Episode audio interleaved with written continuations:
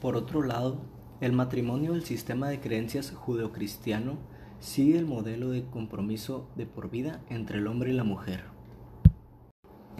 La pareja casada produce hijos, constituyendo la familia nuclear. Algunos sociólogos ahora disputan el grado en el que este arreglo idealizado refleja la verdadera estructura de las familias en la sociedad occidental.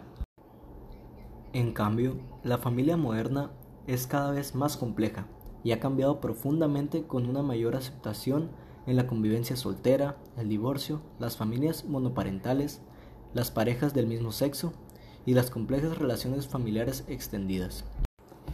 Desde una perspectiva sociológica, y más específicamente dentro de lo que puede denominarse microsociología del conocimiento, se examinan las características que asume y la función que desempeña el matrimonio en las sociedades industriales contemporáneas.